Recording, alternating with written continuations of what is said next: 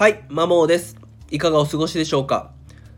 風邪をひいていて鼻声なので、ちょっと聞き取りにくい部分があったらすみません。今回は、大人ができないことを子供に求めないというテーマで話をしていきます。まあ子育てをされている親御さん向けの話で、まさに4歳の娘を育てている自分自身にも向けた内容となります。まあ学習塾で働いているので、いろいろな親御さんともちろん出会うんですけども、そんな中で、どうやったらケアレスミスをなくせるかというような相談を受けることがたまにあるんですね。ただ結論としてケアレスミスを完全になくすことはほぼ無理でどうやって最小限にとどめるかっていうようなアプローチをしましょうっていう返答をすることがあります。というかケアレスミスってヒューマンエラーなので人間である限りはしますよねと。これ子供に求めるような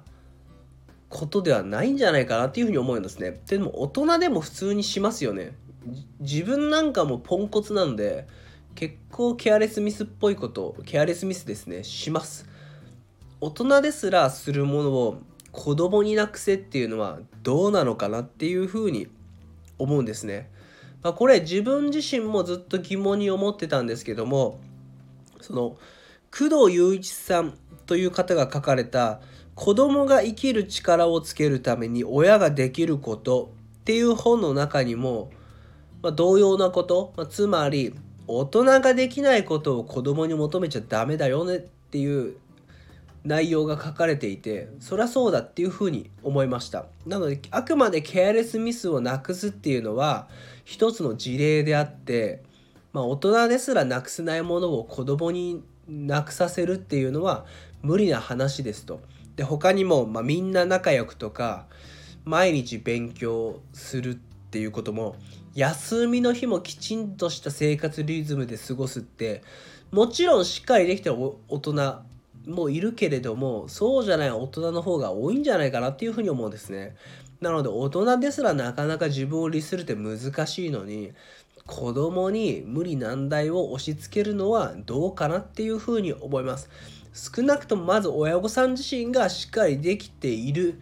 それを継続しているという状況の上で、まあ、子供に提案するのはいいんじゃないかなっていうふうに思いますね。自分自身ができてないのにそれを子供にやれっていうのはちょっと違うかなと。例えば自分自身は資格の勉強をしなきゃいけないと。ただ実際のところ面倒くさいから目の前の娯楽に流されてると。でも子供にはあんた受験生なんだからちゃんと受験勉強しなさいっていうのも違うんじゃないかなっていうふうに僕は思うんですね